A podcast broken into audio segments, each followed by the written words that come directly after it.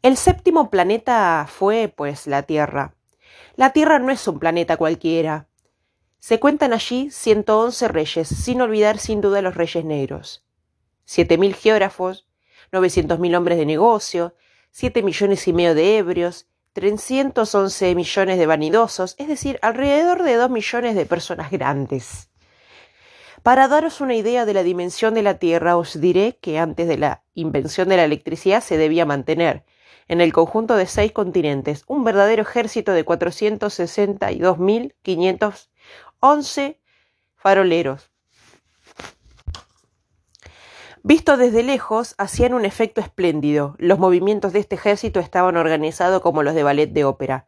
Primero era el turno de los faroleros de Nueva Zelanda y de Australia.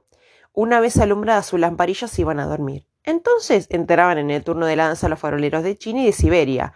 Luego también se escabullían entre los bastidores. Entonces era el turno de los faroleros de Rusia y de las Indias, luego los de África y Europa, luego los de América del Sur, luego los de América del Norte, y nunca se equivocaban en el orden de entrada en la cena. Era grandioso. Solamente el farolero, el único farol del Polo Norte y su colega del único farol del Polo Sur llevaban una vida ociosa e indiferente, trabajaban dos veces por año. Cuando se quiere ser ingenioso, ocurre que se miente un poco. No he sido muy honesto cuando hablé de los faroleros. Corro el riesgo de dar una falsa idea de nuestro planeta a quienes no lo conocen. Los hombres ocupan muy poco lugar de la Tierra. Si los dos, dos mil millones de habitantes que pueblan la Tierra se tuviesen de pie y un poco apretados, como un mitín, podrían alojarse fácilmente en una plaza pública de veinte millas de largo por veinte millas de ancho podría amontonarse a la humanidad sobre la más mínima islita de Pacífico. Las personas grandes, sin duda, no os creerán. Se imaginan que ocupan mucho lugar, se sienten importantes como los baobabs. Les aconsejaréis, pues, que hagan el cálculo. Les agradará porque adoran las cifras, pero no perdáis el tiempo de esta penitencia, es inútil. Tened confianza en mí. Una vez en tierra, el principito quedó sorprendido al no ver a nadie. Eh, temía ya haberse equivocado de planeta cuando un anillo de color de luna se resolvió en la arena. Buenas noches, dijo al azar el principito. Buenas noches, dijo la serpiente. ¿En qué planeta he caído? le preguntó el principito. En la Tierra, en África, respondió la serpiente. Ah, ¿no hay pues nadie en la Tierra? Aquí es el desierto, en los desiertos no hay nadie, la Tierra es grande, dijo el serpiente. El principito se sentó sobre una piedra, levantó los ojos hacia el cielo. Me pregunto, dijo, si las estrellas están encendidas a fin de que cada uno pueda encontrar la suya algún día. Mira mi planeta, está justo sobre nosotros, pero qué lejos está. Qué hermoso que es, dijo la serpiente. ¿Qué vienes a hacer aquí? Tengo problemas con una flor, dijo el principito. Ah, dijo la serpiente, y quedaron en silencio. ¿Dónde están los hombres? prosiguió el fin del principito. Se está un poco solo en el desierto. Con los hombres también se está solo, dijo la serpiente. El principito la miró un largo tiempo. Eres un animal raro, le dijo al fin, delgado como un dedo. Pero soy más poderoso que el dedo de un rey, dijo la serpiente. El principito sonrió. No eres muy poderoso, ni siquiera tienes patas, ni siquiera puede viajar. Puedo llevarme más lejos que un navío, dijo la serpiente. Se enroscó alrededor del tobillo del principito como un brazalete de oro. A quien toco lo vuelvo a la tierra de donde salió, dijo aún, pero tú eres puro y vienes de una estrella. El principito no respondió nada. Me das lástima, tú, tan débil sobre esta tierra de granito. Puedo ayudarte si algún día extrañas demasiado tu planeta. Puedo. Oh. Te he comprendido muy bien, dijo el principito. Pero ¿por qué hablas siempre con enigmas? Yo los resuelvo todos, dijo la serpiente. Y quedaron en silencio. El principito atravesó el desierto y no encontró más que una flor, una flor de tres pétalos, una flor de nada. Buenos días, dijo el principito. Buenos días, dijo la flor. ¿Dónde están los hombres? preguntó cortésmente el principito. Un día la flor había visto pasar una caravana. Los hombres creo que existen seis o siete. Los he visto hace años, pero no saben nunca dónde encontrarlos. El viento los lleva, no tienen raíces, le molesta mucho no tenerlas. Adiós, dijo el principito. Adiós, dijo la flor. El principito subió a una alta montaña. Las únicas montañas que había conocido eran los tres volcanes que llegaban a la rodilla. Usaba el volcán apagado como taburet. Desde una montaña alta como esta, se dijo Beret de un golpe todo el planeta y todos los hombres, pero solo vio agujas de rocas bien afiladas. Buenos días, dijo al azar. Buenos días, buenos días, buenos días, respondió el eco. ¿Quién eres? dijo el principito. ¿Quién eres? ¿Quién eres? Respondió el eco. Sed, amigos míos, estoy solo, dijo el principito. Estoy solo, estoy solo, estoy solo, estoy solo, respondió el eco. ¡Qué planeta raro! pensó entonces. Es seco, puntiagudo y salado, y los hombres no tienen imaginación. Repite lo que se les dice. Mi casa tenía una flor. Era siempre la primera en hablar. Pero surgió que el, eh, el, principito había caminado largo tiempo a través de arenas, de rocas, de nieve, y descubrió el fin, al fin una ruta y todas las rutas van hacia la morada de los hombres. Buenos días, dijo. Era un jardín florido de rosa. Buenos días, dijo las rosas. El principito las miró, donde se parecía su flor. ¿Quiénes sois? le preguntó estupefacto. Somos rosas, dijeron las rosas. Ah, dijo el principito, y se sintió muy desdichado. Su flor le había contado que era única en su especie en el universo, y he aquí que había cinco mil, todas semejantes, era un solo jardín. Se sentirá bien vejada si viera esto, se dijo. Tosería enormemente y aparecería morir para escapar el ridículo.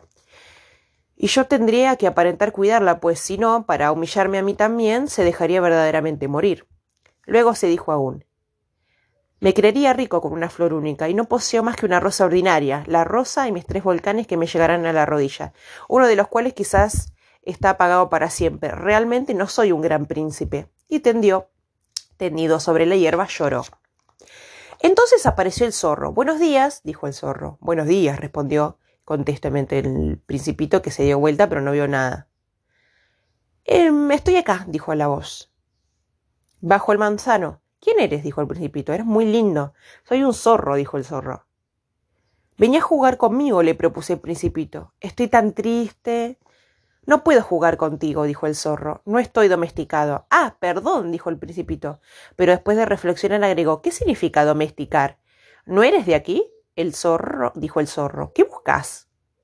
Busco a los hombres, dijo el principito. ¿Qué significa domesticar?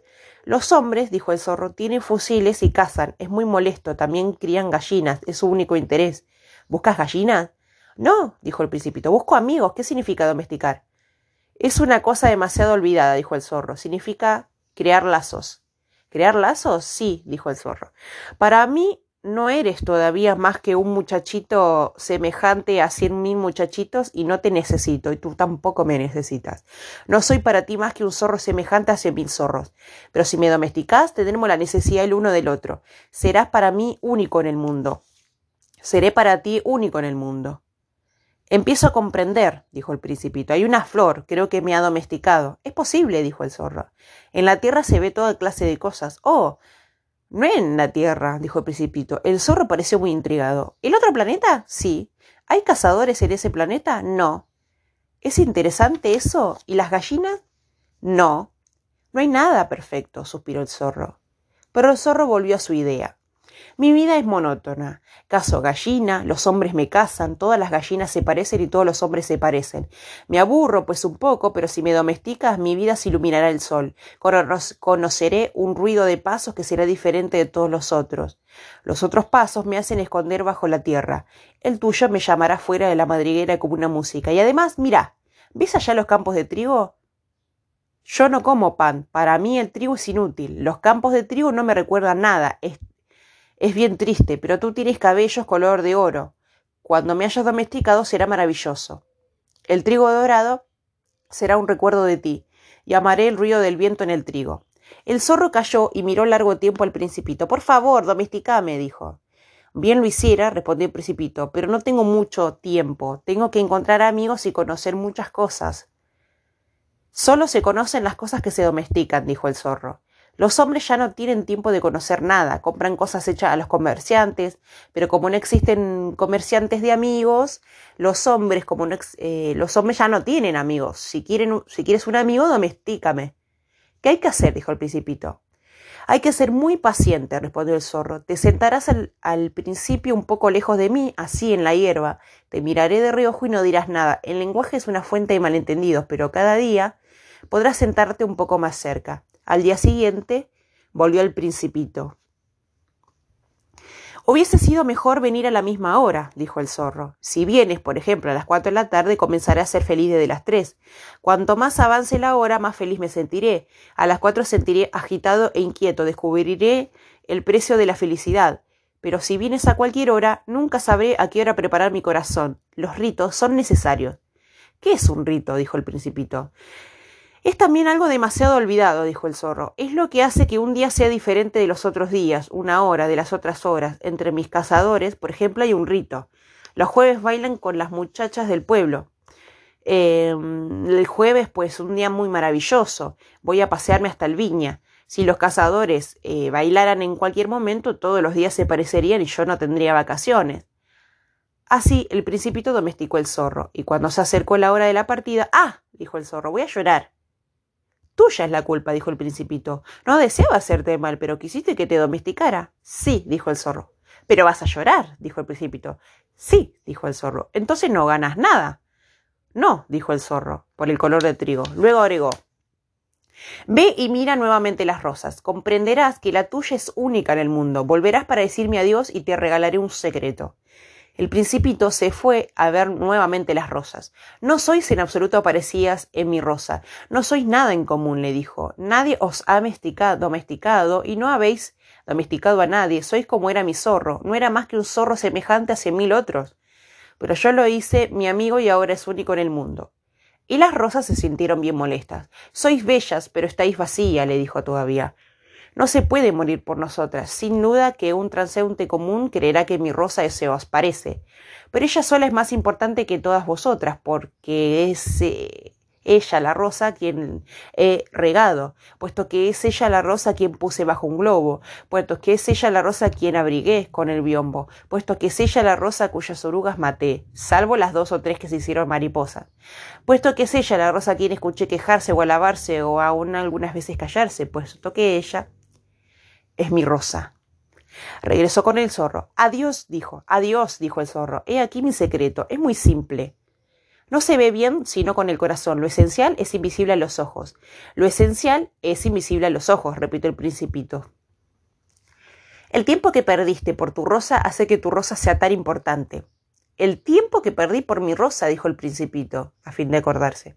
Los hombres han olvidado esta verdad, dijo el zorro, pero tú no debes olvidarla. Eres responsable para siempre de lo que has domesticado. Eres responsable de tu rosa.